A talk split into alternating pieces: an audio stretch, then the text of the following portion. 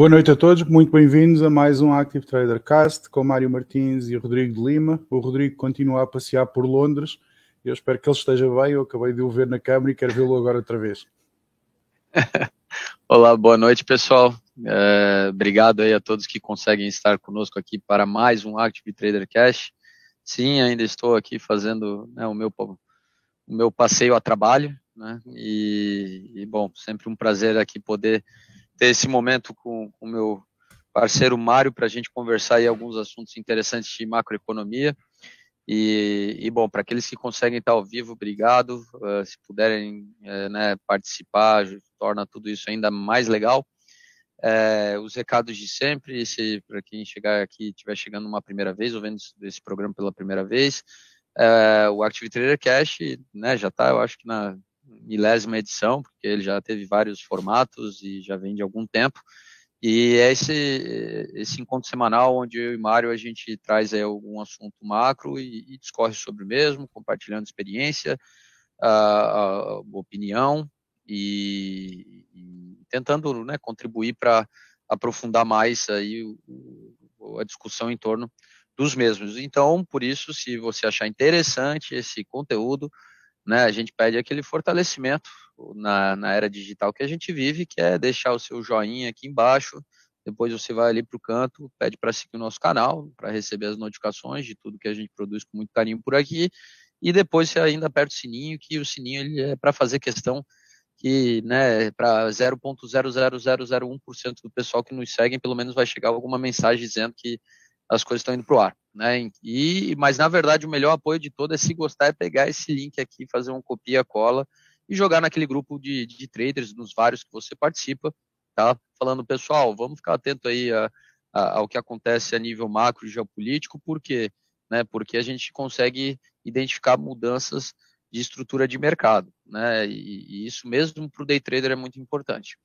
Então é isso aí. Contamos aí com a participação de vocês e hoje o assunto é né, a, a, conversa se o euro e o dólar vão chegar na paridade de um para um. Então, são várias sessões aqui que a gente vai contar um pouco a história do euro, que é uma moeda ainda recente, né, a trajetória até os dias de hoje. Uh, vamos responder algumas perguntas sobre o momento atual, né, realmente atacar o lado se tem ou não possibilidade disso vir a acontecer. E por final, como vocês sabem, a gente também abre aqui uns gráficos e discorre sobre os mesmos. Então é isso aí. Deixa eu dar boa noite só para aqueles que conseguem daqui. Valeu, Antônio, pelo, pela ajuda. Luiz, grande Luiz, sempre dando uma força aqui, comandando o nosso chat. É, Julian, Monique, Lilian, Rodrigo, Pedro, valeu, galera. Muito obrigado aí pela participação. E como vocês sabem, tá? Fique à vontade para botar as perguntas que vocês tiverem na medida que a gente conversar, é, que depois a gente faz a, né, questão de se reservar um tempo para isso. Bom, Mário, é, é, o assunto né, é um assunto pertinente, já não, não vem de agora essa possibilidade tá, da, da, da né, uma volta à paridade, algo que está é, distante no tempo, mas eu acho que é, vale, vale a gente fazer um, um recap da história do euro. Né, euro que nasceu em 1999, que muitos diziam que não, não teria vida longa, né, mas foi uma vontade né, desse processo é, que né, a gente sabe a história da, da, da, União Europeia e sabe que essa união monetária né, foi um dos passos dados ali nos anos 90 para tentar intensificar essa união. Lembrando que o muro de Berlim caiu em 89, né, então viu-se aí uma oportunidade de, né, de fazer é, a reunificação da Alemanha, é, gerar aí a possibilidade de, de, da União Europeia crescer e, e abraçar países do leste. Só que a gente sabe como é que funcionam as coisas na União Europeia, né? Para realmente se avançar, tem que ter é, é, a vontade do, do, das grandes potências, né? Que, que, que, existem dentro desse grupo. E, e assim, né, olhando para o passado, a gente vê que graças aí ao, ao, ao chanceler alemão, Helmut Kohl, e ao presidente francês, o Mitterrand, né, é, a gente chegou a essa união monetária. Tem até uma frase muito interessante do Helmut Kohl, ele falou que as nações com uma moeda comum nunca fizeram guerra umas com as outras, né? Só que assim, a gente sabe que essa união monetária, ela, cada um tinha seu interesse nessa união monetária dentro da União Europeia. Né? Os franceses que estavam ali já cientes de que uma Alemanha unida era muito poderosa, né? E, e então é, seria uma maneira de, de, estar junto no mesmo barco, né, e não ter que confrontar aí um Bundesbank com, né, com toda a credibilidade que ele possui. Uh, os alemães, a gente sabe que eles viviam em pé de guerra com países periféricos, principalmente a Itália, que tinha um parque industrial muito importante dentro da União Europeia e que usava a lira, a desvalorização da lira, para né, tornar seus produtos competitivos com, com, né, com, com, aqueles da Alemanha. E os países do Sul que também viram na possibilidade da, de uma união monetária de puxar a credibilidade né, da, do Bundesbank como um, um controlador de, de inflação. É, a gente sabe que o Banco Central Europeu ele, né, ele segue o modelo do Bundesbank, mas é, é, os críticos sempre disseram que essa união ela teria muitas dificuldades. Teve até o Milton Friedman, que nos anos 90 falou que morreria em 10 anos essa tentativa. Tá? Por quê? Porque é, muitos já identificavam aquilo que é o, ela tira o poder monetário né, de vários países dentro do grupo de é, lidarem com situações adversas, onde a gente sabe que uma desvalorização da moeda muitas vezes ajusta, né, ajuda a segurar aquele impacto é, tirando dessa ferramenta monetária, sobrou somente a disciplina fiscal, a necessidade de reajustar salários quando uma crise né, muito específica às vezes atinge alguns países. Vamos lá, Mário, faz tu, tu sendo né, europeu e um eurófilo, faz aí um resumo aí de como foram esses quase, já tá o que, 99? Tá, fiquei com preguiça de fazer conta aqui, 23 anos. anos, é, quase 25 aí, né, já não é, já não é mais adolescente. É, como é que foi esse histórico e, e, e, quais desafios já superou? E daí a gente já vem para um momento recente para discutir da paridade. Tá, é assim, o euro aparece eh, em 99 em forma física em 2001, mas eh, a origem do, do euro está no sistema monetário europeu que fixou uma, uma paridade de troca entre as moedas europeias. Na, a razão, por exemplo, da Libra não estar do Reino Unido, uma das razões do Reino Unido não estar no euro foi que quando fixaram uh, as taxas de câmbio entre as diversas moedas para o sistema monetário europeu, a, Lira, a Libra foi introduzida num preço extremamente elevado, não aguentou, foi atacada pelos Jorge Soros e acabou por uh, Soros ganhar e tirar a Libra do sistema monetário europeu. Portanto, foi um processo que foi se desenrolando a partir de, de 92, que ganhou força depois do, do, Tratado de Maastricht. O Tratado de Maastricht foi o tratado que implementou a União Europeia. Antes, de, antes do Tratado de Maastricht era a Comunidade Económica Europeia. Após o Tratado de Maastricht ficou a União Europeia. Com, com a introdução de mecanismos de controle cambial uh, e a razão de muitos economistas terem vaticinado um futuro fulgurante, uh, ou uma morte fulgurante para o euro, seria o facto de serem economias muito dispares e de não haver transferências fiscais, não haver a possibilidade de transferências fiscais entre essas economias. Ou seja, nós, nós acabamos com uma moeda que é francamente desvalorizada para, para a Alemanha, uma moeda que é francamente valorizada para os países periféricos e uma moeda que é relativamente neutra para os, para os países nórdicos normalmente dentro do, de, de, um país acontece exatamente a mesma coisa. O, no, no, exemplo brasileiro, o real é uma moeda extremamente barata para, para São Paulo e é uma moeda extremamente cara para, para outras regiões do país que não têm o mesmo desenvolvimento económico que São Paulo. A diferença é que dentro do Brasil existem transferências fiscais, existe a possibilidade de pegar na, na contribuição do, do, Estado de São Paulo para o, o, orçamento da Federação e fazer uma transferência para outra região mais desfavorecida, onde o, o real é uma moeda muito mais forte do que aquilo que esse Estado normalmente poderia suportar e corrigir uh, os benefícios que São Paulo tem em função de, de uma moeda desvalorizada. Na União Europeia, no esquema que foi desenvolvido para o euro, isso não é possível. Não é possível fazer transferências fiscais da Alemanha para Portugal, ou da Alemanha para a Grécia, ou de, de, da Alemanha para outros, para países que, que esteja desfavorecido por uma moeda muito mais forte do que aquela que a sua economia justificaria. Uh, como tu disseste, uh, um, o mecanismo que foi encontrado para fazer face à ausência de transferências fiscais para a manutenção de, do poder de compra dos, dos Estados menos uh, mais, pior afetados pela introdução de uma moeda forte foi via controle fiscal. Foram instituídas diversas regras, os Estados, e dentro da característica específica de controle da dívida, havia um limite dos Estados poderem, não poderem exceder 3% do déficit, portanto, não podiam, em altura nenhuma, poderiam ter um déficit superior a 3% e não podiam ter mais do que 60% de dívida pública.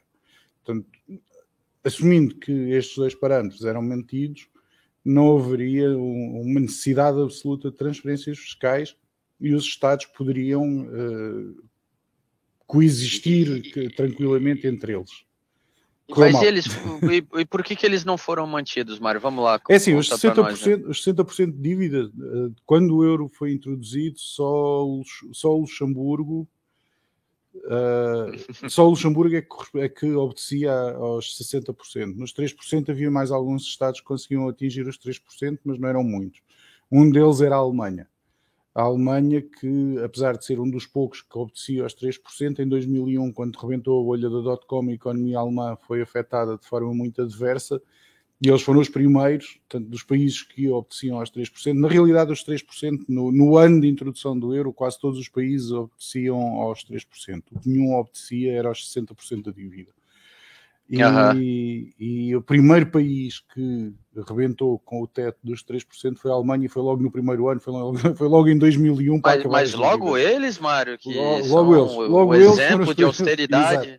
Foi logo eles, logo, logo o primeiro e logo no primeiro ano, que era para acabar as dúvidas que aquilo ia correr bem para toda a gente ter a certeza absoluta que não ia correr bem. Foi logo a Alemanha o primeiro, no primeiro ano, em 2001, no primeiro ano em que o euro sai como moeda física, eles foram os primeiros que resolveram que os 3% era melhor esquecer isso, porque senão a economia deles ia, ia sofrer muito mais do que aquilo que era preciso e era mais fácil exceder os 3% do, do déficit. Portanto, começaram aí alguns problemas. Depois houve outros problemas. A Grécia, por exemplo, que por, por, por engenharia financeira no início, quando, quando, quando foi estabelecido o SME, a Grécia não pôde entrar porque o Drachman não obedecia às regras de convergência e não obedeceu às regras de convergência até 5 minutos antes quase do lançamento do euro. E depois, miraculosamente, de um momento para o outro, e ao cair do pano, afinal eles conseguiam corresponder aos objetivos e, e, e o dracma uh, desapareceu e foi substituído na Grécia pelo euro e com, os, com as consequências maravilhosas que, que, resultaram depois, 10 anos depois de, de, que se veio a descobrir a, a, engenharia financeira que foi feita entre a Grécia e, e alguns bancos norte-americanos, alguns, é, alguns de boa reputação para esconder mais, mais, níveis de IVA. Mais uma vez, Mário, nossa, o poder de auditoria de uma União Europeia deixou passar tudo isso aí. É, logo eles em Bruxelas. É assim, aquilo, foi bem feita a coisa. não, não teve ah, a ver. Foi, foi não, tem, não, tem, não tem a ver com o poder da auditoria, ou seja, a União Europeia, teoricamente, não, não faz auditoria às contas públicas dos Estados. Os Estados, os Estados publicam as contas, dizem qual é que são os, os rácios de, de déficit e qual é o nível de dívida, e a não ser que seja uh, óbvio um erro matemático, a União Europeia não, não, não tem por hábito fazer auditorias. Uh, sobretudo num caso como este, em que uh, a razão de existirem estas regras era de ser clara, notória e impossível um Estado sobreviver dentro do euro sem obedecer minimamente às regras de convergência. E, e, e foi assumido que nenhum Estado, no seu perfeito uh, juízo, iria aldrabar de tal forma as contas para se poder fazer uma coisa que notoriamente não iria resultar. Uh, Esqueceram-se dos gregos. Os gregos acharam que. Ninguém vai reparar, né? Ninguém vai notar, não. A Grécia tem, a Grécia tinha e tem e, e os mesmos problemas e problemas muito, muito semelhantes aos de Portugal, aos de Espanha, uh, sul de França, sul de Itália. São economias muito parecidas. E, e, e, e, são economias que eram adversamente afetadas pelo elevado nível de risco implícito da economia. Portanto, as taxas, as taxas de financiamento de Portugal, antes da, do euro, andavam pelos 9, 10%. E depois do euro uhum. foram para 1 e 2%. Portanto, até à crise financeira, até se descobrir que afinal, se calhar, a Alemanha não garantia aquilo tudo, a, dívida, a dívida pública, o, o custo de dívida pública caiu de forma assombrosa. E isto apesar de, de todos os defeitos uh, implícitos do euro para economias menos desenvolvidas, é uma ajuda brutal. Ou seja, a, a queda do custo de endividamento dos países periféricos foi um boost económico muito grande para esta região. E a Grécia sabia disso, a Grécia sabia que a entrada no euro e uma diminuição brutal dos seus custos de financiamento ia ter eh, vantagens competitivas muito grandes esqueceu-se depois do resto e, e, e a história e, então, acabou assim, por os corrigir. O, o, o, subprime ali chegou com a moeda menos de 10 anos e veio o seu primeiro teste de fogo, né? Todos os países periféricos que de repente não conseguiam mais pagar sua dívida e, e foi uma crise até que colocou em risco a existência do próprio euro, né, Mário? Foi, o, houve... foi o super drag aí, o salvador da pátria. Sim, houve para as economias europeias em si, o, o, problema maior não foi o subprime. O subprime rebentou em 2007 e as economias europeias colapsaram, as economias periféricas europeias colapsaram em 2011. O, o problema que, que aconteceu, de, na, o mais grave que aconteceu, foi efetivamente a Grécia ter-se descoberto o, o que eles tinham atirado para debaixo do tapete. E quando se descobriu o que é que eles tinham atirado para debaixo do tapete, a Alemanha muito rapidamente disse que aquilo, a dívida que tivesse na Grécia era dívida da Grécia e não era dívida da, da União Europeia, portanto, os gregos que a pagassem.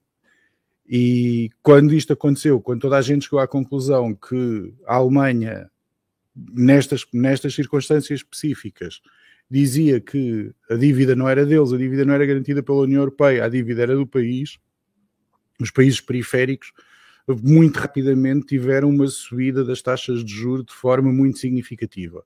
Portugal, por exemplo, passou de uma taxa de custo de financiamento de 1 a 2%, passou para 7 ou 8%, teve que pedir a intervenção do FMI porque não conseguia fazer face às dívidas com, com, com o triplo do custo de financiamento. Seria o mesmo que eu agora, se alguém me dissesse que a minha hipoteca passaria de 2% para 8% eu tenho uma vida regrada, tenho as minhas contas em dia, tenho as minhas contas certas, mas se isso acontecesse, seria francamente uma desgraça para, para a minha economia familiar. Não, não é só um Estado que, que iria, seria semelhante ao que aconteceu com o Estado português. E, e aconteceu no, da parte do Estado, de, de, parte de Portugal, Espanha e Grécia, este foi o problema principal, da parte da Irlanda, que foi outro país muito adversamente afetado, não passou tanto pela, pela dívida do Estado, a Irlanda foi francamente afetada mais pelo, pelo problema do subprime, uh, que, que foi uma extensão, portanto, não haveria um problema para, para a Irlanda uh, diretamente pelo subprime, portanto já tinha passado quatro anos sobre a crise do subprime, teoricamente a coisa estava mais ou menos orientada, a Grécia, a Irlanda tinha tido um crescimento brutal no, nos últimos 20 anos, era um, uma economia com um crescimento extremamente pujante. Portanto, o que aconteceu foi perder 10 anos de crescimento económico na sequência do, da queda do subprime. Aconteceu um rolo de neve em que a, crise do subprime mais a crise da dívida pública soberana dos países da União Europeia acabou por atriar a, a Irlanda para uma situação bastante complicada. Não foi necessária na Irlanda uma intervenção do FMI, não foi necessária na Espanha, por, uma unha negra, uma intervenção do, do FMI, mas a União Europeia aprendeu muito rapidamente os, os erros que foram cometidos e hoje em dia existem mecanismos efetivos para evitar que aconteça uma nova Grécia ou que aconteça uma nova crise de dívida pública com a mesma, com a mesma dimensão que aconteceu nessa altura. E, e, a crise nessa altura, por muito pouco, não deu razão ao Friedman, ou seja, não, não esteve muito longe a possibilidade do, do fim do euro. Não existe um mecanismo para, para um país sair do euro, felizmente, se houvesse um mecanismo para um país sair do euro, provavelmente o euro teria acabado. Mas felizmente, Concordo. quando fizeram o euro, ninguém fez o mesmo que fizeram com a União Europeia, em que havia um mecanismo para, para saída e que foi disputado pelo Reino Unido para, para fazer o Brexit, mas para o euro não existe tecnicamente um mecanismo de saída, ou seja, não há como um Estado dizer eu agora já não quero, já, já me chateei, isto aqui está-me a custar imenso dinheiro, eu sou muito mais competitivo se estiver fora do euro, portanto, se faz favor, eu quero fechar aqui as minhas contas e quero me ir embora. Deixe-me ir. Uh, não Sim. existe um mecanismo para isso e, não, e, e, sobretudo, não existe um mecanismo para isto sem que faça com que um país vá à falência três vezes seguidas. É, aquela coisa, Mário, como tu falou, algumas lições foram aprendidas. É, até eu vi aqui um artigo que dizia que a Europa conseguiu tornar, é, graças às reformas que impôs nos países que estavam muito endividados, que existe uma maior igualdade agora entre as economias, porém, ainda assim, muitas delas continuam sem poder fiscal, uh, né, com um nível de dívida alto. É, houveram reformas, mas não aquelas necessárias a nível europeu né, que de tornar, obviamente, um ambiente mais competitivo, os países mais iguais entre eles, e integração de capital, integração de trabalho, até porque tem, é, assim, tem, tem um estudo feito pela própria Comissão Europeia que eu achei muito interessante, Mário, que diz que a, a, a integração do capital e do trabalho que existe nos Estados Unidos levou os Estados, os Estados Unidos a ter um poder de absorção de metade do, dos os choques assimétricos que a América teve aí nos últimos 100 anos, e fazendo o mesmo estudo, extrapolando né, para a história da, da, da, União Europeia, né, e até mais recente, ali eles viram que o nível de integração que eles conseguiram a nível de financeiro capital e do mercado de trabalho absorve um décimo somente. Então, muita coisa que deveria ter sido feita e que é a grande discussão né, de, de o que vem pela frente para o euro, até para a gente ir logo para a paridade aqui, é, a capacidade né, da, da, dos países da União Europeia de entender que em algum momento né, é, é, algum investimento tem que ser feito em conjunto. Né? E tem muitos que dizem, olha, por mais que existe crítica a uma união fiscal que não avança, mas já existem vários mecanismos onde Bruxelas consegue movimentar capital, hum, né, é, embora não tenha ainda um budget próprio. Né? É, seria esse talvez aí o futuro do euro? Uh, uma, uma, Esse, uma união é... fiscal, vamos dizer assim, disfarçada? A União Europeia tem um budget e normalmente superávit. O, o problema maior na existência do euro, ou seja, o euro é uma moeda única de circulação dentro de um Estado.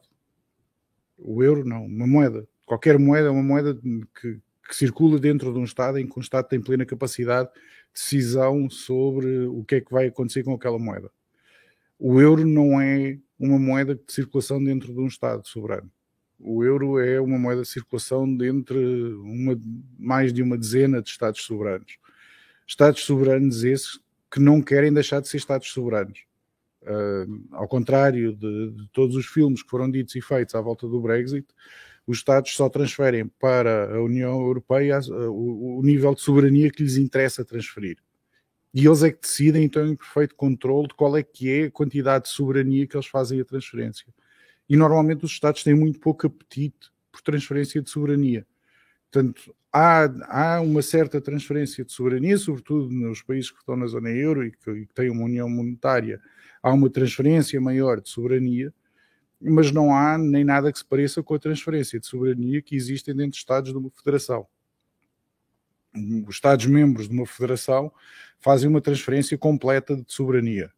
Têm, têm algum poder de decisão local, têm alguma, alguma autonomia local de decisão, mas não têm um efeito, não têm efetivamente um poder de soberania.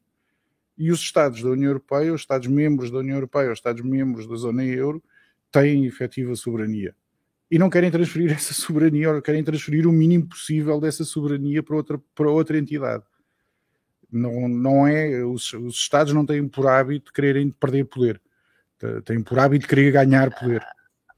É, mas e, e, a ideia do juntos somos mais fortes, Mário? Por que, que isso não pode vingar? Eles que já se brigaram tanto ao longo do, da é, história humana. É assim, uh, Felizmente houve uma comunidade económica do carvão e do aço que levou à comunidade económica europeia, que levou à União Europeia, que agora é uma união económica a diversas velocidades, em que uma dessas velocidades é a zona euro, que tem um nível de integração muito elevado. Uh, a ideia que estava subjacente à criação da, da, comunidade económica do carvão e do aço é a criação de laços económicos muito fortes em que não se queira matar clientes. Não há, não se vai, não, não vai, os Estados não vão ter uma guerra entre eles, porque não estão interessados em diminuir o número potencial de clientes que têm. Portanto, haver uma guerra levaria a mortes e as mortes levariam a uma diminuição do número potencial de clientes. Portanto, os juntos somos mais fortes passa muito pela vertente económica, passa muito pouco pela, pela vertente da soberania. Nunca houve uh, uma vontade expressa dos Estados de juntos somos mais fortes sobre uma Europa federal. É um sonho dos fundadores da União Europeia, um dos, um, do, um dos grandes sonhos das, de, de, de, que deu origem à Comunidade Económica Europeia para depois dar origem à União Europeia foi uh, uma transferência total da soberania, a União Europeia ser um Estado, um Estado federal em que teria vários Estados federados que fariam parte dela mas na realidade, dentro da parte dos Estados soberanos que fazem, que constituem e que são a União Europeia, nunca houve essa vontade. Portanto, nunca houve um Estado dentro da União Europeia que tivesse proposto agora a União Europeia vai ser uma federação. Uh, Está-se a tentar aos poucos, uh, semelhante a pôr uma, uma rã dentro de um pote de água e ir aquecendo a água até, até a água ferver e a rã não, não reparar que a água ferveu. Portanto, existe uma tentativa muito gradual de fazer aumentar a temperatura da água, metaforicamente, uhum. para os Estados de repente repararem para que agora se calhar já somos mais uma federação do que outra coisa qualquer, mais vale pôr isto por já, uh, Bom, concordo, Mário. Até porque o momento que a gente vive, eu acho que tem feito muita gente ao redor do mundo perceber que sozinho talvez não tem tanta soberania como imagina, né? É, é, pois é. Até aproveitando o gancho, Mário, então a gente né, fala até, comentou agora um pouco do, do, dos dilemas né, da União Europeia, da zona euro, é, de, né, dessa, dessa moeda que faz 23 anos, né, se ela sobrevive, sobrevive mais 23. E é, o, o que se fala muito nesse momento é de, um, de uma União Europeia, de uma zona euro, que é, também está lidando com o choque aí do, né, tanto o choque da pandemia quanto o choque de oferta e, e, e, todas as mazelas que isso trouxe. E a primeira pergunta que eu faço até antes de cair, né, se, se realmente a gente vai ver uma paridade novamente, novamente entre, euro, entre o euro e o dólar, desculpa, é, o Banco Central, ele, ele, o Banco Central Europeu, né, ele, ele realmente caminha para ficar para trás do, do Federal Reserve, Mário, nesse movimento de tentativa de controle da inflação por um, por um aperto monetário, visto que é, parece que a dinâmica econômica é, europeia se, se vê mais afetada, né, até por, por, pela questão do conflito que é vizinho, da desajuste no preço da, da energia que atingiu muito né, o, a inflação europeia. É, será que isso deve se materializar ao longo dos próximos meses? O Banco Central Europeu ter que é, botar outros interesses na frente do controle da inflação e por isso né, é, levar uma desvalorização do euro? Uh, eu acho que os membros alemães do BCE devem estar à beira de uma apoplexia. Uh, não é uma questão, não é uma questão da União Europeia ou do, do, Banco Central Europeu pôr outra, ou, outras coisas na frente da, União, da, da inflação. Isto não é uma suposição, eles claramente já puseram. Portanto, se a inflação fosse uh, a motivação determinante do BCE, que é o que está escrito nos estatutos do BCE, exatamente como está nos, nos estatutos do, do, Bundesbank, sempre foi, número um, controle da inflação, número dois, controle da inflação, número três, controle da inflação e, num instante, número quatro, controle da inflação. Os alemães sofreram de, de uma hiper, hiper, hiperinflação meteórica no, no período entre as duas guerras mundiais e, e, ficaram com terror, pavor e pânico a qualquer coisa que, que metesse a palavra inflação no meio. Portanto, uh, o, a obrigação única, o, o desígnio único do Bundesbank e o desígnio único do BCE, quando foram constituídos, foi controle da inflação. Isto aqui era uh, o mandato original. Os alemães, cada vez que a inflação subia 0,05%, começavam aos gritos. Diziam que não podia ser e que tinham que subir as taxas de juros, porque a inflação era anátema, é anátema para, para a Alemanha.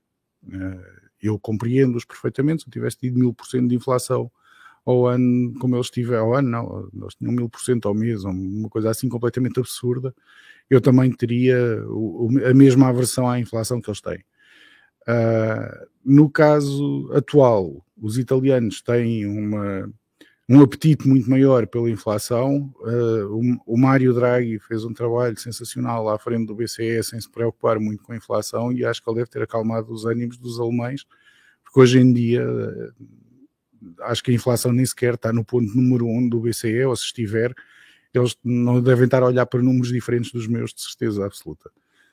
A, a, a Alemanha jamais, eu jamais sonhei que a Alemanha iria aceitar uma inflação de 7,5 sem estar eh, aos gritos em pânico e a dizer que o mundo ia acabar no dia a seguir e a tentar fervorosamente pôr as taxas de juros a 100% para controlar a inflação. E, no entanto, é isso que está a acontecer. Eh, a Alemanha não se ouve falar, não há nenhuma indicação de um tightening da política económica da União Europeia, ou, ou, pelo menos nem sequer na escala uh, modesta de, do, de, do tightening que está a ser feito pelo Fed. Portanto, está toda a gente com pezinhos de lã a tentar ver o que é que consegue fazer e como é que consegue evitar fazer tightening. E o, o BCE está no mesmo barco de tentar ver se passa entre os pingos da chuva e se não tem que apertar a política. E isto porque é. uh, ninguém quer uma recessão. Não, perfeito, Mário. Até que interessante a gente ver essa história né, do, do, dos alemães. Foi de né, no, eh, no, final da Primeira Guerra. Eu estava vendo aqui alguns exemplos né, que falam dessa hiperinflação, que um pedaço, de, né, um pão em Berlim custava 160 marcos no final de 1922 e no final de 1923, Mário, já valiam 200 até para não errar aqui, deixa eu contar 200 mil, 200, 200 bilhões de marcos, cara, Sim. em um ano. Eu, eu, 200 houve, bilhões de marcos. Eles, utilizar, eles chegaram a utilizar marcos para fazer insolação das casas. Caramba, que loucura. é, é, Portanto, é, é, acho que nunca houve, acho que é o exemplo mais extremo de inflação, mais extremo até do que aconteceu, foi onde no Zimbábue, que eles também andaram com 12 mil por cento ao mês de inflação mas acho que o caso mais extremo de, de hiperinflação que jamais aconteceu foi na Alemanha após a Primeira Guerra Mundial, no período entre as guerras. Nunca ninguém teve um, um nível de inflação tão elevado como a Alemanha teve. E a rapidez com que isso se desenrolou, né? Incrível, foi galopante, foi, um... foi de um dia para o foi... outro, acabou. Não, em um ano ali, que, que absurdo isso. É, o que é mais interessante é que os alemães eles são capazes de, de, de, de, de, de ir ao inferno e depois eles aprendem a lição e viram referência de combate à inflação, lógico, apesar que agora eles estão, né, estilo Brasil, tal, talvez bateu aquela saudadezinha, né, ah, vai que a inflação não é tão mal assim, eu já nem lembro daquela inflação, mas verdade, verdade, ele falou que faria o que precisasse para salvar o euro, e naquele momento, né, ele, ele trouxe outras, outros objetivos para o BCE, né, é, e, e, até interessante que o BCE passou a ter um interesse político recentemente, né, Mário? Com a, o crescimento do populismo na Europa, não só o, o crescimento, garantir o crescimento econômico, né, que foi a era Draghi, mas até mais recente preservar a integridade da União Europeia, né? Na pandemia isso ficou ficou bem claro também esse vamos dizer esse terceiro mandato escondido aí do, do Banco Central Europeu. Sim, é, há um colapso da União Europeia seria definitivamente eh, a terceira, quarta e quinta guerra mundial todas enroladas numa só. Uh, o, cataclismo económico porque a Europa iria passar seria de proporções épicas e, e seria de proporções em que geopoliticamente a Europa é um território apetecível e é apetecível por diversas potências Portanto, uma Europa desintegrada fica, ficaria à mercê de, de, interesses geopolíticos alheios. Tanto para, para este, pela Rússia e pela China, como para o, para o oeste, pelo, pelos Estados Unidos. Uh, não haveria uma Ucrânia, haveriam dezenas de Ucrânias espalhadas pela Europa, não com guerras por proxy, porque seria impossível fazer por proxy tantas guerras ao mesmo tempo, portanto, degeneraria muito rapidamente numa guerra mundial e, e, e, o sistema de alianças dentro da União Europeia iria toda a gente de repente lembrar-se que eram aliados todos uns dos outros e desaliados todos uns dos outros e, e o circo ia pegar fogo muito depressa. Bom, esperamos que isso não venha acontecer, né, mas não seria bom para ninguém. É, a verdade, então, Mário, vindo aqui para nosso a nossa grande pergunta, né? O euro ele chegou no dia é, agora, fim de abril, a, a 1,047, tá? É, mínima dos últimos cinco anos. A gente sabe que o euro só, só teve a paridade com, com o dólar, é, né? Ele, ele começou desvalorizado, mas a partir de 2002 ele até hoje ele né, sempre esteve acima dessa paridade. E, e, assim, né, o que se diz, os críticos dessa, do que está acontecendo, desse Banco Central que não tem mais a inflação como número um, é que é, é, e que está deixando essa desvalorização se consolidar, é que a gente, eles dizem que deixar desvalorizar o câmbio tá, é, é, um, é um, um, erro drástico quando a tua inflação vem principalmente de bens importados. Né? É, isso realmente é uma verdade e o, até para a gente e direto para o tema, Mário, como alguns dizem, a gente vai ver o euro chegar na paridade com o dólar ainda esse ano? Eu espero que sim.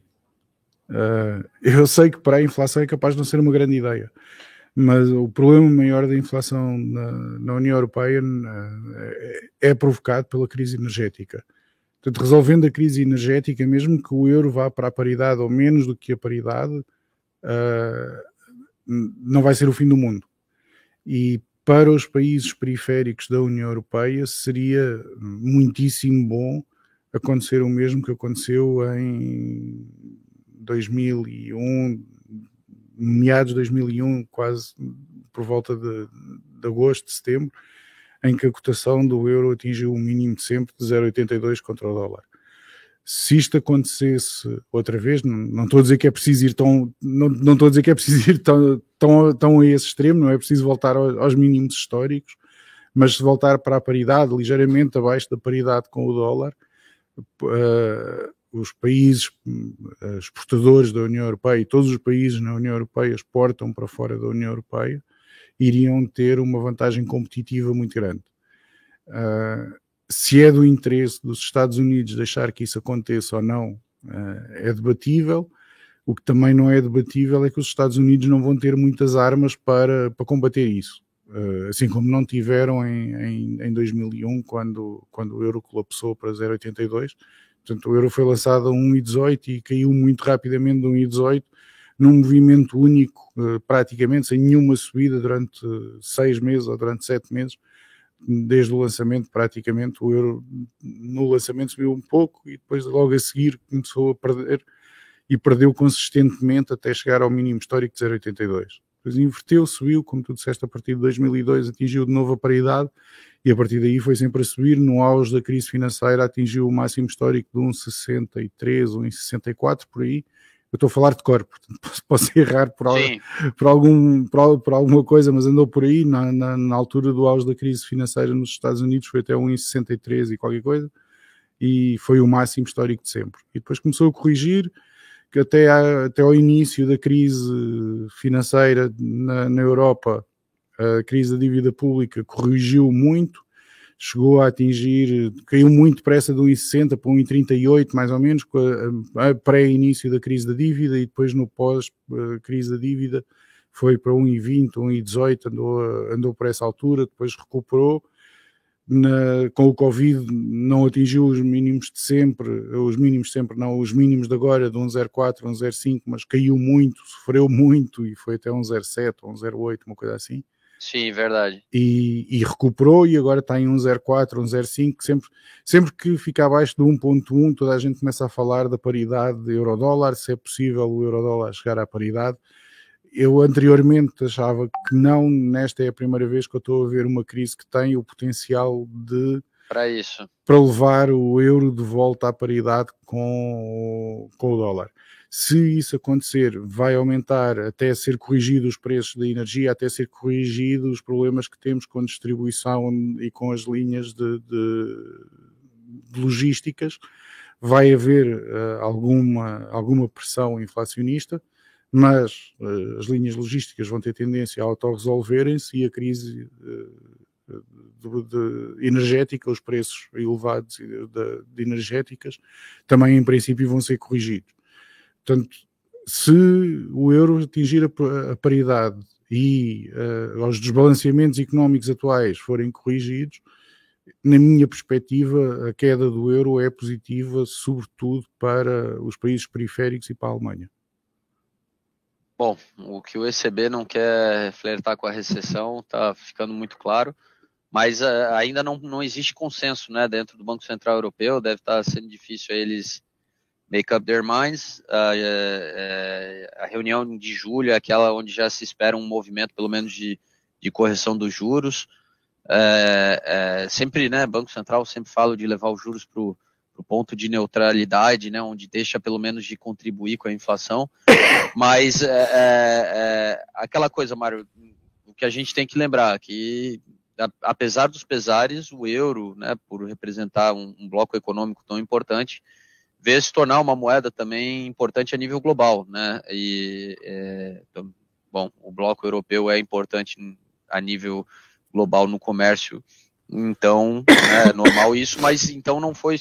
É, mas isso se consolidou ao longo do tempo não só por transações internacionais. Né? Hoje em dia a gente sabe que é, uma parte dos pagamentos globais e também das reservas internacionais estão com o euro. Então, só trazendo aí um dos desses charts aí, das imagens que a gente traz aqui para ilustrar a conversa, a gente tem aqui né, é, um, um gráfico onde a gente mostra ali dólar, euro e outras moedas a gente depois já vai analisar ali né, é, euro e também a, a, até o dólar índice. A gente vê que sim, o euro ele ganhou terreno ao longo do tempo, né?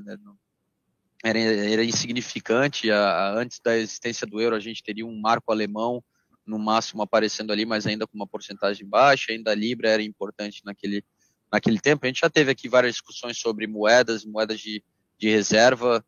Então, mas aqui está, né, mais uma vez um dado que não é o mais recente possível, mas é, é do ano passado, né, do fim de 2020, onde a gente vê que o euro ele tem aí uma porcentagem interessante, né, da, da, da dívida internacional, está contabilizada em euro. A gente tem reservas, né, cambiais e uso para pagamentos globais. Será que isso é, é, é um ponto né, onde o euro se fortaleceu e, e, se mantém importante a nível global, onde pode segurar essa desvalorização de certa forma, Mário, ou não? Né? Realmente a política monetária é o que vai levar é, o euro a, a, a, flertar com a paridade mesmo aí, com passar para baixo da paridade com o dólar. É assim, é, o, a relação cambial entre diversas moedas tem muito pouco de científico e muito, e muito de sentimento de mercado. A forma como as pessoas sentem as moedas e como olham para elas, a forma como, como o mercado uh, as vê.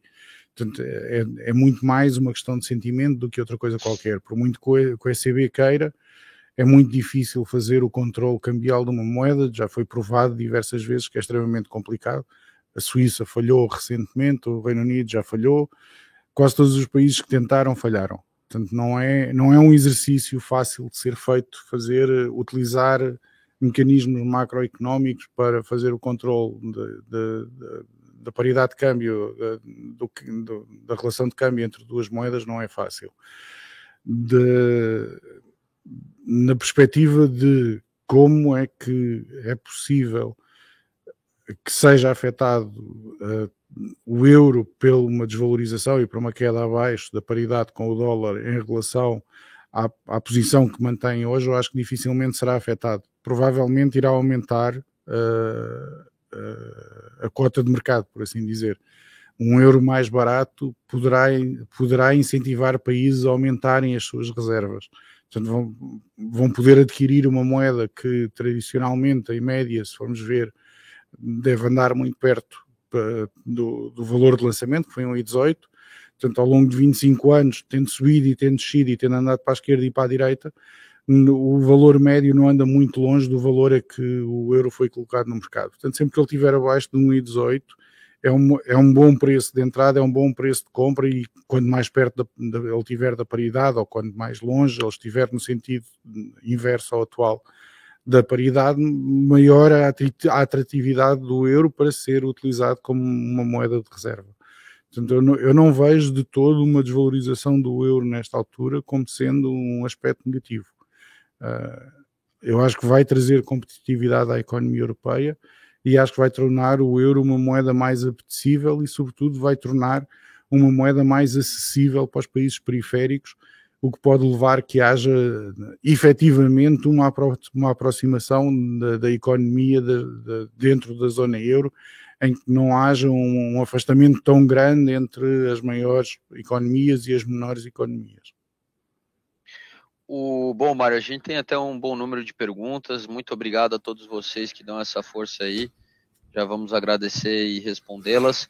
É, vou até antecipar aqui, Márcio, vou botar mais uma imagem na tela, né, que é sobre o momento atual que a gente vive. A gente vem aí de algumas semanas do, de turbulência em vários mercados, né? Todo mundo olha para o mercado de ações, mas eu sempre falo, tem que olhar para o de treasuries, né? A gente vê alguns, alguns pontos de fraqueza a nível de liquidez intradiária mesmo no, no mercado ali de treasuries e, e é preocupante. E, e, nessa outra imagem, então, que a gente vê aí, eu, eu, peguei agora um pouco antes do cash, um post aí do Mohamed El Arian, né? Ele é americano-egípcio e trabalha na Allianz, né? Era da Pinco, foi a Pinco é da Allianz, então agora ele é chefe global e também né, é, o presidente do Queen's College de Cambridge. Eu adoro as opiniões dele, recomendo aí para quem gosta aí desse de estar tá antenado com o que acontece no mundo aí nível geopolítico e macro. E ele fala aí, Mário, que a gente olha muito né, para as condições dos Estados Unidos, que é normal, principal economia do mundo, o que acontece lá vai repercutir no mundo inteiro, mas que, é, né, segundo aí é, é, esse chart que ele, que ele compartilhou, né, que vem do Goldman Sachs, dando crédito ali, é, na verdade a gente está vendo um aperto é, é, vindo de várias partes do mundo e não só dos Estados Unidos, né? Então ali ele destaca. A ideia aqui não é entrar na parte quantitativa desse, desse gráfico, mas sim né, a gente refletir sobre esse movimento de, de, de aperto, tightening, como eles chamam aqui no inglês, está vindo da Turquia, da Indonésia, da Índia, da Austrália, dos Estados Unidos, da zona euro, do México, do Brasil, do Reino Unido, da, da Coreia do Sul, do Canadá, do Japão, da China. É, é não, bom, na China é o contrário, que lá eles estão precisando fazer de tudo para o negócio crescer, né? É, mas tirando a China ali, todo mundo está apertando, Mário é, é, é, com certeza esse, esse papo de soft landing, né? É, será que é tudo indica que é a mesma história da inflação temporária que a gente ouviu durante cinco meses ano passado e a gente viu que de temporária não tinha nada, né? Ou, ou será que ainda dá para ter uma esperança no soft landing, Mário? Eu já experimentei três soft landings da economia uh, e, e antes de cada um deles, toda a gente dizia desta vez vamos conseguir um soft landing e todas as vezes eu senti-me como se eu estivesse num avião que se tivesse esbarralhado contra o chão e foram buscar bocadinhos dele por todo lado. Uh, ainda não vi nenhum soft landing que tivesse corrido particularmente bem. Toda, em 2006 também, quando, quando o Greenspan começou a subir as taxas de juros, era para um soft landing. Uh, se aquilo é um soft landing, eu não quero saber o que é, que é um hard landing. Uh, no, nos anos 90, pré pré-Clinton também era um soft landing que se ia tentar e também se aquilo é um soft landing eu não quero saber o que é que é um hard landing. A China consegue fazer soft landings mas uh, os soft landings da China é via manipulação constante dos números portanto é difícil decidir exatamente o quão soft é, é, é a aterragem.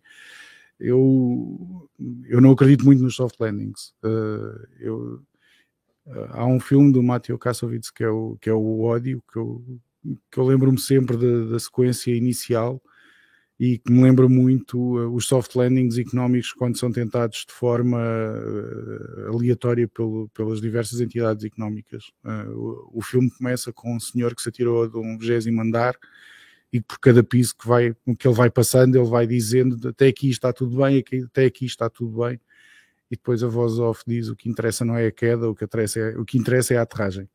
E, e, realmente a aterragem normalmente machuca sempre. Eles, quando, quando os bancos centrais e quando os ministros da economia estão todos a dizer até aqui vai tudo bem, conforme vão, andar, vão descendo e andar por andar, quando chegam ao chão a coisa raramente corre bem. E, e isto tem sido repetido sucessiva, sucessivamente Felizmente eu só passei por três, passei pelos anos 80, 90 e início dos anos 2000, ainda não passei por mais nenhuma, parece que vou passar agora por mais uma. e parece-me que vai ser tão, tão bem sucedida como as outras três. Portanto, eu acho que vou ficar em 4 em 4 tentativas frustradas de soft landing, em que a única coisa que acontece é um hard landing, em que ninguém se lembra sequer do nome da pessoa quando, quando aconteceu a dita aterragem suave, que foi tudo menos, menos suave. Uh, há, há, uma, há uma possibilidade desta vez acontecer e ser efetivamente um soft landing? Claro que sim é, é, tudo é possível. Só que a volatilidade que se vê atualmente nos mercados, uh, as quedas sucessivas e as correções sucessivas, estamos há duas semanas com os mercados a corrigir, a lembrarem-se que se calhar não vamos corrigir, se calhar é uma má altura para corrigir, vamos subir aqui um bocadinho, mas depois tornam a barandar por ali abaixo. É, Lembra-me de forma muito vívida todas as outras experiências que eu já passei uh, anteriormente. Bom, Mário, então, como né, esse clássico aí, Laena, Jusqualato Vabian, né? É, isto, é, o que interessa no, no, no, quando passas pelos andares, enquanto estás a cair, está tudo bem. O problema é quando chegas ao chão.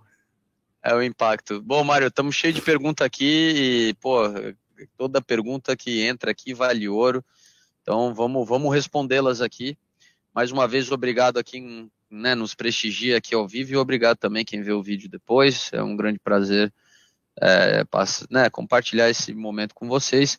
Ó, a primeira pergunta que eu vejo aqui, ó, deixa eu até. Uh, Pedro Maia, ele pergunta: agora com o risco de estagflação, a paridade de moedas está mais próxima? Seria o risco de estagflação que vai nos levar à, à paridade de moeda? Eu vi um survey essa semana, Mário, que mostrava entre os agentes econômicos europeus que 40% acredita em estagflação, 40% em recessão e, 40 e 20% em, em em uma inflação desacelerada, mais um índice de crescimento mínimo vindo a se, a se materializar. O que, que a gente pode responder aí para o Pedro?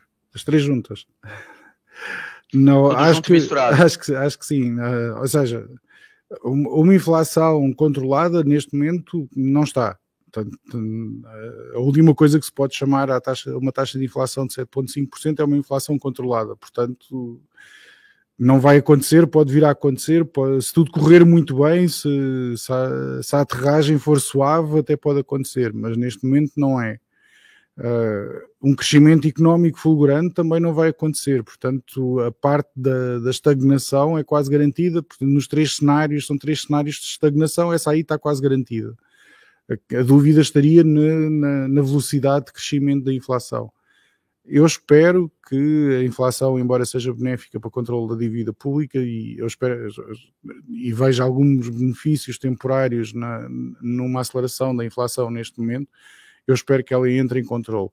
Portanto, dos três cenários horríveis, acho que o menos horrível seria o último de, uma, de um crescimento anémico da economia, mas com crescimento, e uma, e, uma desaceleração da inflação, portanto, mantendo, mantendo o nível de inflação acima de zero, mas não acima de 7. Bom, continuando aqui, Mário. É, depois o Tom Sawyer aqui, ele falou que o rublo é a moeda com a melhor performance nesse ano. Eu, eu tinha visto que semana passada que era a segunda, não, não, não consigo saber se, é, se tornou a primeira. Tanto é, faz. É, inter, interessante, né, Mário? Né? Estavam hoje a dizer que era, a prova, que era a prova de que as sanções de, contra a Rússia não teriam funcionado. Uh, eu acho que é uma prova de que a intervenção do Estado russo está a ser extremamente bem sucedida. Uh, uma moeda subir não significa que o valor dela tenha mudado, ou seja, uh, o rublo é uma moeda no mínimo pouco líquida. não é uma moeda que tenha uma grande circulação fora da Rússia. Portanto, o, o nível de câmbio dele é o nível que o governo russo lhe apeteça que seja. Portanto, se, se é um indicador de que as coisas estão bem na Rússia e está tudo uma maravilha, não é. Se é um indicador de que as sanções falharam, também não é. É apenas um indicador de que a senhora que está à frente do Banco Central Russo não quer morrer. Uh, ela, tentou, é, ela tentou fugir. Nada como um pouco, um pouco de motivação, né, Mário? A senhora quer ir embora, né? Não, você não vai embora. Você vai ficar aí onde você está. Ela tentou né? fugir, não conseguiu fugir, optou por não morrer e, portanto, está a tentar controlar a coisa o melhor possível, mas não vejo de maneira nenhuma que uh, o valor estatístico da moeda como seja representativo de alguma coisa mais do que o valor dela subiu. Não... Provavelmente a, a, senhora se chama Olga Skorobogatova. E quer-se continuar a chamar assim não quer, e não quer o nome dela, dela numa placa de madeira atrás do caixão. Claramente. O, bom, eh, que seja aqui, é, deixa eu é, que seja, ela está fazendo sem dúvida um ótimo trabalho de reparação, né, damage control, porque é incrível, né, a, a, a reviravolta para a economia russa com essa operação militar especial, como eles denominam. Falando nisso, a gente teve aí, né, o dia da vitória aí no dia 9. É... Foi um bocado mal. Foi, foi, foi. Nem, foi. nem aviões tiveram por causa do mau tempo e estava sol. Caramba, hein, que, que loucura, nesse nível. Do. Aqui, ó, peraí. Não, peraí, deixa eu corrigir. Aquela ali não é. Elvira Nabiulina. Elvira Nabiulina, desde 2013. Caramba, de, de, de 10 anos trabalhando lá e o homem não deixou ela ir embora, Mário. Que, que sacanagem, né? É, e acho que ela pediu de forma delicada. É, é, né? Mas ele falou: não, não, tu não quer ir, não, Elvira. né? eu, eu, tenho certeza que você quer ficar. Né? Deixa eu te mostrar essa notícia de jornal aqui, né? Tá, vamos, vamos seguir, vamos seguir, Mário, senão a, é, é, a gente não pode deixar ninguém para trás aqui. Deixa eu ver, a próxima então foi o Pedro Maia, falou, o Tom Sawyer, e a gente tem a Júlia aqui, uh, que fala: estamos próximos de uma intervenção do BCE. Como vocês veem que países mais frágeis vão reagir? A gente chegou até a discorrer um pouco sobre isso aí, Mário, mas é, eu acho que a intervenção do BCE está sendo exatamente para não deixar colapsar os mais endividados e que estão passando por mais dificuldades, né? É assim, o BCE não precisa objetivamente fazer nenhum tipo de intervenção. Ou, depois da crise da dívida pública foram criados três mecanismos dentro da União Europeia, criados pelas instituições da União Europeia. O, o BCE não tem uma liberdade orçamental. Portanto, o BCE pode tomar políticas económicas que sejam mais favoráveis ou menos favoráveis ao crescimento da economia, pode tentar encontrar eh, uma forma de, de, tentar suportar o crescimento económico, não tendo uma mão tão pesada sobre, sobre a inflação, mas não tem mecanismos orçamentais para suportar ou para apoiar os países. Tem que ser no âmbito das, das, das, instituições da União Europeia, tem que ser no âmbito do Conselho de Ministros, tem que ser no âmbito da Comissão Europeia e do Parlamento que têm que ser encontrados os mecanismos para isso. E foram. Portanto, há três mecanismos atualmente uh, vigentes na União Europeia, os três juntos, o poder de fogo deles é de cerca de 2,3 ou 2,4 trilhões de euros para fazer face a qualquer tipo de dívida. Portanto, uh, o poder de fogo deles é suficiente para fazer face, vamos imaginar que metade da zona euro tinha perdia condições de pagar a dívida, os fundos existentes atualmente são, seriam suficientes para suportar metade da economia europeia. Portanto, a, a possibilidade de haver um segundo 2011 é, não é nula, porque não há nada que seja nulo. Pode haver uma, um, uma catástrofe, e se, por exemplo, houver uma catástrofe na Alemanha, uh, os três mecanismos juntos não chegam só para suportar a Alemanha. Portanto, não é que não há nunca risco zero, mas a probabilidade de, de acontecer um novo 2011 é francamente reduzida. O nosso querido Andres aqui deixou uma também, falou, ó, uma desvalorização do euro poderia ajudar na harmonia entre o centro e a periferia da União Europeia. Então, a gente está vendo uma mudança onde os alemães estão mais tolerantes, com uma inflação para ajudar os outros, Mário. E como é que tu vê isso aí? A inflação é benéfica Neste momento a inflação é benéfica, neste momento a inflação ajuda os países periféricos que estão com ainda uh, níveis de endividamento muito pesados, ajuda a diminuir esse nível de, de, de, endividamento. Se os alemães estão particularmente preocupados com isso ou não, não sei. Uh, não sei se entra nas contas do, dos membros alemães do BCE se eles estão preocupados com isso, até porque, como eu acabei de dizer, existem mecanismos suficientes neste momento, uh, implementados pelas, pelas instituições da União Europeia, que têm capacidade para fazer essa dívida, que têm capacidade para fazer face a essa dívida. Portanto, não seria necessário apoiar o crescimento da inflação para aliviar a dívida, porque existe dinheiro físico suficiente uh, na, no orçamento da União Europeia para fazer face a isso. Agora, que ajuda, ajuda. Que, que depois de todos os problemas que aconteceram nas economias europeias pelo Covid, com os excessivos fechamentos das economias, com um aumento brutal da, da necessidade de endividamento por parte dos Estados, o que é um facto é que nenhum dos países da União Europeia teve um aumento da dívida. Portanto, a porcentagem da dívida em relação ao PIB não aumentou de forma exponencial em nenhum Estado da União Europeia. Em parte porque eh, a inflação tem ajudado muito a, a, a obviar os, os, os, maiores problemas, mas também porque uh, existe um esforço dentro da União Europeia de mutualizar uh, os problemas. Portanto, uh, 2011 foi muito problemático para a União Europeia, mas foi muito bom para a União Europeia. Houve, houve uma consciencialização de que todos estamos no mesmo barco e todos estamos a remar na mesma direção. Podemos estar a remar uh, a velocidades diferentes, podemos ter características económicas diferentes, mas estamos todos no mesmo barco. E, e 2011 trouxe isso muito para a frente e trouxe isso, trouxe uma consciencialização muito grande disso. Sem 2011 os pacotes existentes atuais de, de fazer face à dívida não existiriam. O, as ajudas aos Estados, o, Portugal, por exemplo, recebeu o primeiro, o primeiro pacote de PPR esta semana. Todos estes pacotes de ajuda e de incentivo à economia fomentados pela União Europeia não existiriam. Portanto, sim, uhum. existe uma grande aproximação das economias, uma grande aproximação das economias, mas uma grande aproximação social das economias, não que a economia portuguesa de repente ficou do mesmo tamanho da Alemanha. Sim, sem dúvida, sem dúvida. O, vamos lá que tem mais, Mário, não, não para por aqui, tá? A Priscila, ela, é, ela também deixou aqui a participação dela, obrigado, viu, Priscila? Boa noite, dupla. Em relação à Libra, o que esperar também da Libra? Pô, pô, Priscila, pô, Priscila, pô, pra quê? Pra quê? A noite tava indo tão bem aqui. O assunto era euro, né? E foi proposital não ser a Libra, né? É, bom, Marta, sabe que Não, aqui, não, não, essa, essa é, levas tu, tu estás em Inglaterra, essa levas tu. É, Eu não quero responder a isso.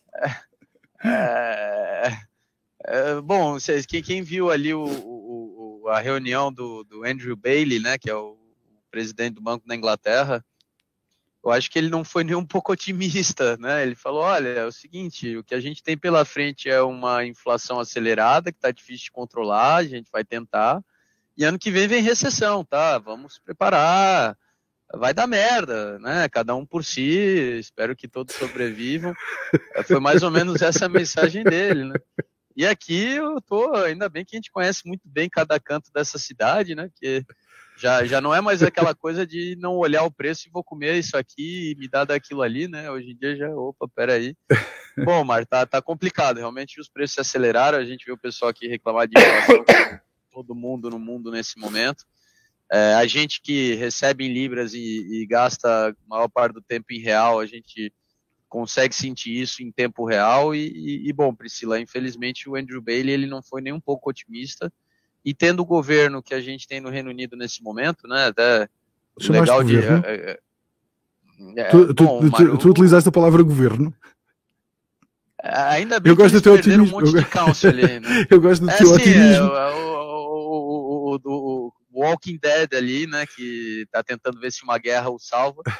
É, não, não, não é nem um pouco promissor para Libra. Minha opinião, eu, né, eu estou preparado já aqui para momentos difíceis, mas ao mesmo tempo a economia é, é que assim, o, o, é, é, é, a, a, o, Reino Unido ele deu uma, uma, bra, uma brasilficada, sei lá como é que se diz até, né? A gente tá, tá aqui experimentando aquela coisa do Brasil de ter um governo que joga contra, entendeu? Porque a economia britânica é tão dinâmica, né? Londres mesmo é uma coisa fora do comum, né? Sobra emprego aqui, vagas de trabalho boas, né? Tem pipocando tudo que é lado mas, mas sim, ainda assim, por causa do, do dessa falta de governo e, e, e desse, dessa discussão muito populista também que domina aqui é, o ambiente político, eu acho que o, o, a previsão do Bailey, infelizmente, deve vir a se consolidar, Marta. Tu acha que tal, talvez existe alguma saída aí? Não, não existe saída nenhuma. Não, não, e ele sabe que não existe saída, aliás, é ele que abre a boca para dizer que isto está tudo a andar num carrinho de mão para o inferno, não sou eu que o vou contrariar. É bom, ele tem muito mais dados que a gente tem, né? Essa é verdade. Então, bom, Priscila, pois é, mas ele não vai chorar, a vida continua, né? É, é o que é. Vamos não vai trabalhar chorar é, e gerar mais resultado, né? Não, não vai chorar aqui ao vivo, né? Mas ah, depois, é, tá, a gente okay. se, depois a gente vai pro pub ali, bebe uma pint e chora as pitangas ali, né? É, e, e, olha, uma pint só, né? Duas já não dá mais. É, ó, o Antônio fez Espero que eu sou gordo, mas nossa... não chega. Bom, uma para ti mesmo, né, Mário? É, não, não, preciso revelar, né? Mas para ti, uma é só para é só para molhar a garganta, né?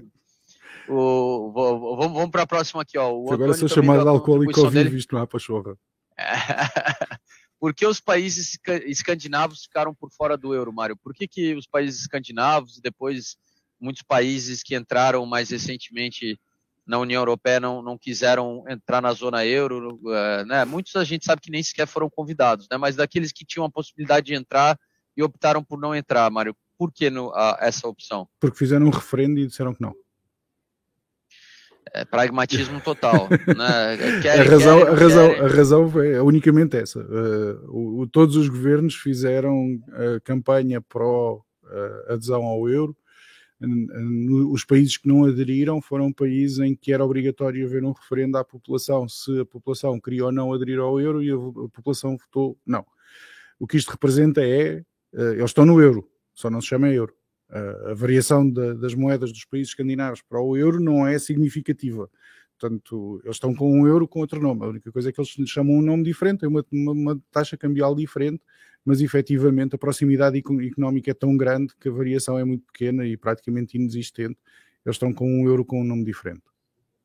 Isso é verdade, a gente tem a experiência de, de ir muito para a Bulgária, né, onde a gente tem time lá e, e a leva né, é muito pouco o movimento que faz em relação ao euro, então acho que todos os países ali eles não deixam, até porque eles seriam alvos aí de, de, de acusações se, se desvalorizassem suas moedas, né, então não, é, a, variação, a banda de variação um é muito tácito assim, Mário, não, podemos dizer? Alguns, em alguns existe fixação pura. Portanto, na Bulgária o leve é fixado ao euro, não varia nem muito nem pouco. A banda de variação é 0,001, é, um, é insignificante. Uh, as, as, moedas, as coroas, a coroa, a coroa sueca, a coroa norueguesa, a Noruega não está na União Europeia, é governada por fax, foi, foi o primeiro país quando, quando, quando o Reino Unido disse que queria fazer o Brexit, que eles, a Noruega perguntou se eles estavam malucos, queriam ser governados por fax como eles. Uh, e eventualmente é isso que vai acontecer. Mas as moedas que não têm uma paridade fixa com o euro, portanto, os países que não estão no sistema monetário europeu para um possível acessão ao euro, têm, têm ah, flutuação livre da moeda. Mas se puser, se, for, daqui, se quisermos, até podemos pôr daqui a pouco a variação de, das coroas em relação ao euro, não é que seja uma coisa significativa e que ande por aí a bailar expressivamente. Da mesma maneira que, que a Libra também não anda, não foge muito de uma banda de variação de 0,82, 0,96. Nos últimos 23 anos é por aí que tem andado. Portanto, não. Sim, não estão no euro. Uh, não estão no euro, mas estão, estão no euro. Então tem um nome diferente para euro. Boa, Vou, vamos lá, Mário, que tem. Hoje entrou bastante pergunta e é uma grande alegria, valeu aí, obrigado. É, a próxima aqui que vem é do. Ah, aí, ó, nosso grande Gabriel. Ele pergunta: ó, a elevação dos juros nos Estados Unidos deve atrair mais dinheiro para o mercado americano. Nesse contexto, o dólar fica mais forte sobre todas as moedas ou talvez somente sobre os pares majors? É, bom, Mário, sempre tem que levar em consideração o juro real, né? Porque nominal por nominal, se a inflação está comendo, às vezes pode estar, tá, o juro real pode ser até ser negativo. Né? É o que acontece normalmente. Uh, os juros normalmente tendem a ser o mais, o mais perto possível do negativo, porque não há dinheiro gratuito. Portanto, convém, convém que os juros efetivos, depois descontada a inflação, andem o mais perto de zero possível mas eh, a, a, pergunta do Gabriel eu diria que é, positiva para o, para o dólar eh, across the board, não, não só para as majors. Pode haver moedas como o rublo que saem, de, que saem temporariamente da, da faixa e que, e que valorizam eh, versus o dólar, mas isso são outliers, ou, ou, com razões específicas, seja por intervenção do Estado, seja por intervenção económica, seja pelo que for, mas serão sempre outliers. Uh, nas condições económicas atuais, o dólar estará sempre em vantagem. Perfeito, Mário. Vamos continuar aqui. Ó. Juliana perguntou para nós se essa mínima do euro pode, é, né, deve levar a gente a temer uma recessão na União Europeia. A gente chegou a responder é isso aí, é, é, não, não é tanto a mínima do euro, né, mas a situação aí é, por completo que vive a União Europeia, é, tá difícil evitar uma recessão, né, Mário? Tá. É, o meu medo é, é falhar no soft landing outra vez, mas eu, eu, ainda não tinha chamado nenhuma recessão, recessão, portanto não, não me podem dizer quando a chamar recessões há 20 anos. Uh, eu deste, neste, neste, neste panorama económico eu começo a achar que sim, que vem, vem uma. Pode não vir. Não, bom, tudo é possível. Ó, tem outra boa aqui, ó, do Switch Game Brasil. Ele, ele perguntou, ó, a valorização do dólar pode ter que forçar, forçar os países a aumentar suas reservas em dólar americano? Tu vê alguma relação direta nesse sentido, Mário? Hum, no máximo poderia levá-los a, a, diminuir, ou seja, mantendo o mesmo, o mesmo número de dólares, havendo uma, uma desvalorização da moeda local face ao dólar, na realidade eles estão a aumentar as reservas sem fazerem absolutamente nada. Portanto, poderiam, poderiam fazer uma diminuição, poderiam diminuir o número e manter, o, e manter a reserva. Portanto, não acho provável que uma valorização do, do, dólar leve a um aumento das reservas. Pode levar a um aumento das reservas pelo simples facto de aumentar e ser o mesmo valor nominal. Portanto, e, e, e aumenta automaticamente por aí, mas não por haver uma atitude consciente de uh, comprar mais dólares quando ele já está caro. Perfeito. Continuando aqui, ó, a próxima é do Douglas, né? Ele ó, tá vindo do SST pergunta aqui como é que ele faz para se juntar à nossa equipe em Florianópolis. Cara, você tem que estar tá postulando aí as agências de recrutamento sempre que a gente abre vaga, buscam por talentos né, na região aqui, aqui não, que eu não estou em Florianópolis nesse momento, mas lá na região de Florianópolis. Já deixo claro aí, pessoal, como a empresa internacional tem que vir com inglês afiado. Sem inglês afiado não tem como, tá? Porque todos os dias todo mundo fala com pessoas no, não digo nos quatro cantos do mundo, que a gente ainda não está na Ásia, mas praticamente isso, né? São vários escritórios aqui, as equipes estão espalhadas e o inglês é a língua da empresa, tá bom, Douglas? Se tiver com o inglês na ponta da língua, procura aí que a gente está constantemente abrindo vaga. O Rodrigo pergunta aqui, ó, até a última pergunta aqui do Rodrigo, que a gente já está extrapolando o horário, é, ele ele ele ele está querendo saber, ó, caso ocorra paridade entre as moedas, o que isso vai afetar os traders, né, ao operar o euro-dólar, Mário? Né, afeta um reajuste de expectativas, né, e do que pode acontecer a partir da paridade, porque na verdade vai ficar na paridade 0.0001 segundo e, e já vai mover para de baixo para de cima e depois para de baixo de novo, depois para cima e depois até tomar uma direção, né, num dos dois vieses aí, ou de se manter acima ou abaixo.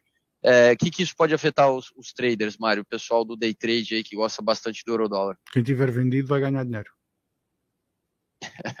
Nesse momento. Sim. Se for para a paridade, é... a, a, forma mais, mais clara de como vai afetar, os traders é quem tiver vendido vai ganhar dinheiro, quem tiver comprado vai perder dinheiro. Não, é assim, a variação, nós sofremos variações cambiais o tempo todo. Uh, não haveria traders se elas não acontecessem. A paridade é só é um marco, não é, não é uma diferença. Quando, quando o euro estava a 1,38 e caiu para 1,23, quem estava vendido ganhou dinheiro, quem estava comprado perdeu. Quando subiu de 0,82 e subiu muito depressa, de 0,82 para 1,18, quem estava comprado ganhou imenso dinheiro, quem estava vendido perdeu imenso dinheiro. E pelo caminho passou a paridade, no, sentido inverso que tinha passado há uns meses antes.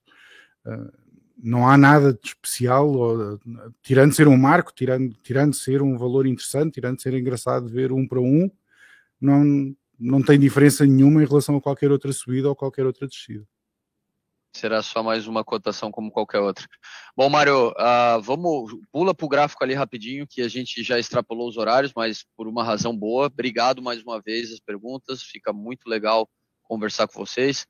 É, vamos lá, Mário. A gente sabe que a gente tem um dólar index, né, que é o, esse índice que mede o desempenho do dólar contra uma cesta de moedas, que está ah, tá. É, bota o dólar index ali, que chegou na máxima dos últimos 20 anos e que eu acho que, como tu respondeu, mostra a força do dólar contra, né, contra uma cesta de moedas e que a gente vê repercutir até extrapolando essa cesta de moedas também. É, é, conseguiu botar aí na tela? Beleza, vamos lá. O que, que, que, a gente pode falar aí do, do dólar index aí? Sim, não, isso, isso, isso está evidente e assim. não, não, não estás contente com a minha resposta do subiu, acho isso indecente. Então, aqui, está aqui uma pessoa a preparar uma resposta e tu dizes que não aceitas a minha é, resposta. Profunda, né? Não estou não não contente com, com a tua falta de candura com a minha observação. é, e assim ficará, Mário? Essa é a pergunta que a gente quer saber. Ele vai, vai continuar não, no, no, eu digo eu aqui do alto da minha sapiência que estou constantemente errado quando digo estas coisas, portanto não levem a sério. Mas eu, eu do, de, apesar da minha constância de estar errado, eu tenho sempre uh, uh, a, a, a, convicção que um dia vou estar certo. E se esse dia for hoje, a minha convicção é de que vai continuar a subir, pelo menos enquanto situação, a situação económica atual se mantiver, esta tendência de subida vai se manter. Bom, uh, joga um euro dólar aí, Mário, e daí a gente fecha o tasco aqui, como tu disse, só porque a gente sabe que não pode segurar muito pessoal por aqui. Estou tão orgulhoso de mim, eu já consigo utilizar isso mais ou menos como um ser humano. Uh, tô vendo, só falta apagar o, depois o desenho ali. Uma coisa que eu vejo, mas eu quero ver na taxa porque ele não foi embora. É, tu tem que clicar ali. É. é. Ah, é, exato, exato, isso mesmo. É, que incrível, Mário. Euro dólar eu vejo. É o contrário. É o contrário, olha só. É, funciona assim, então. Se, quem, quem, tiver comprado num e vendido no outro fez dinheiro. É, pois é, lembrando que aqui na Active Trade você consegue tudo isso, operar Vendido com facilidade, long short, head. Aqui você é institucional, a gente te trata como institucional, te dá todas as ferramentas para você ter um bom desempenho. Mas curiosamente, é... apesar do, euro, do índice estar a subir desgraçadamente, o, o euro-dólar, já fiz aqui um trilhão de riscos e não sei nada que dá para fazer, mas o euro-dólar tem estado estável ultimamente. Né? É, bom, lembra Neste que aquela mês... última vez que, que tu falou, Mário, que ele tinha vindo para baixo de 1,10, ele também chegou a dar um, uns tiros para 1,4, mas ficava ali entre 1,6 e 1,7, uhum. né? Ele, é um, um, ponto de uma né, de um suporte significativo aí, histórico. Né? Como é que isso pode diminuir?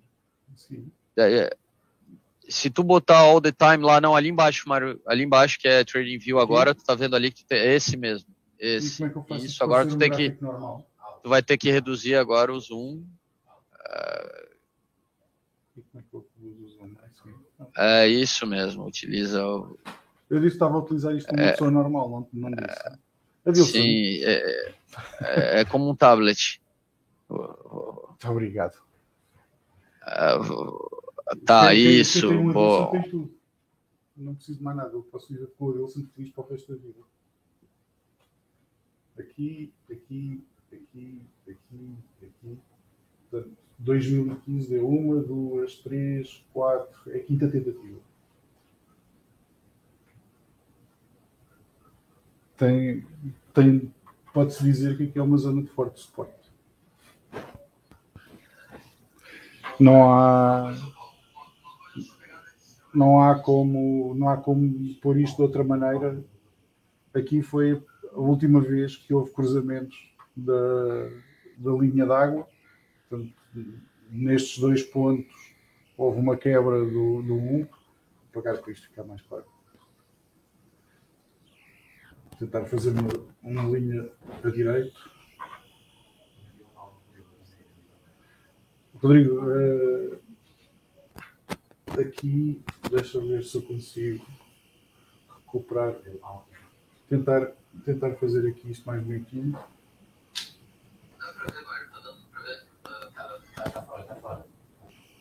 Tá, ok. Então, tem aqui cinco tentativas consecutivas, todas elas falhadas nos últimos oito anos. Pode ser que agora a coisa corra melhor ou pior, mas o que é um facto é que ao longo dos últimos oito anos, as cinco tentativas que houve foram todas falhadas. Pode ser que, que esta aqui seja, seja a que leva de vencida o, o nível de, de paridade, mas não há nenhuma garantia de que isso vá acontecer, não há, não há nada que indique neste momento uma quebra deste, deste suporte. É um suporte muitíssimo.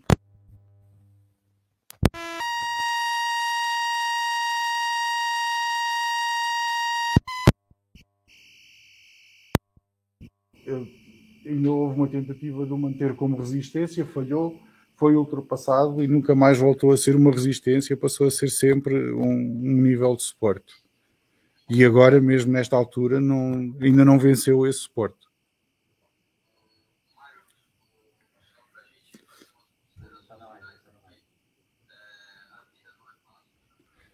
Mas agora, se, se virmos uma tendência média do preço. Portanto, eu vou, vou retirar aqui isto tudo. E o preço de lançamento foi este, 1,18 aproximadamente. E numa constância, há aqui estes dois extremos, eliminando estes dois extremos, como nós tínhamos dito anteriormente, esta é a linha média. E agora, vou só fazer aqui mais uma coisa para, para a pergunta de porque é que os países nórdicos não estão no euro. Se eu adicionar aqui o.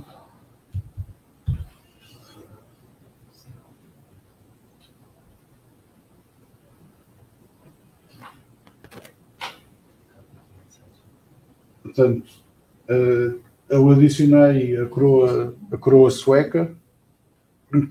É importante ter atenção que, que é investir, aqui é, no, na coroa sueca é o dólar primeiro.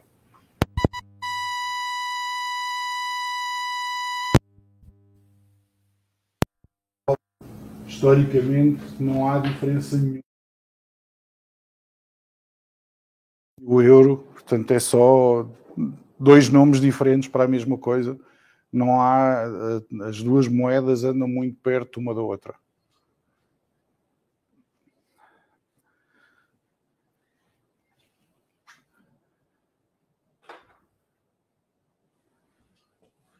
Vou só aqui retirar isto.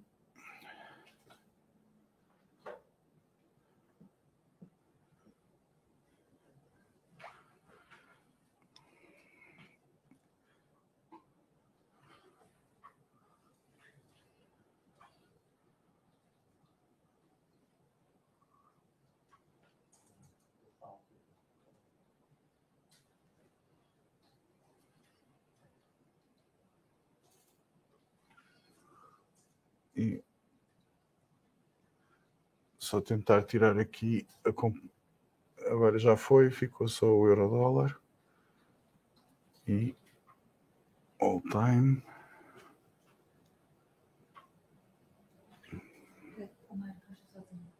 hum? Portanto, muito obrigado a todos pela, pela vossa participação. Uh, eu sou, eu sou 30 mil vezes pior do que o Rodrigo a fazer este encerramento. Quem, quem puder pôr o like, por favor, ponha like. Espero que tenham gostado. Uh, acho que respondemos a todas as perguntas. Eu, sinceramente, é um tema que eu gosto muito. Eu gosto muito do euro e gosto muito do dólar e gosto, e gosto é, um, é um par que é extremamente interessante.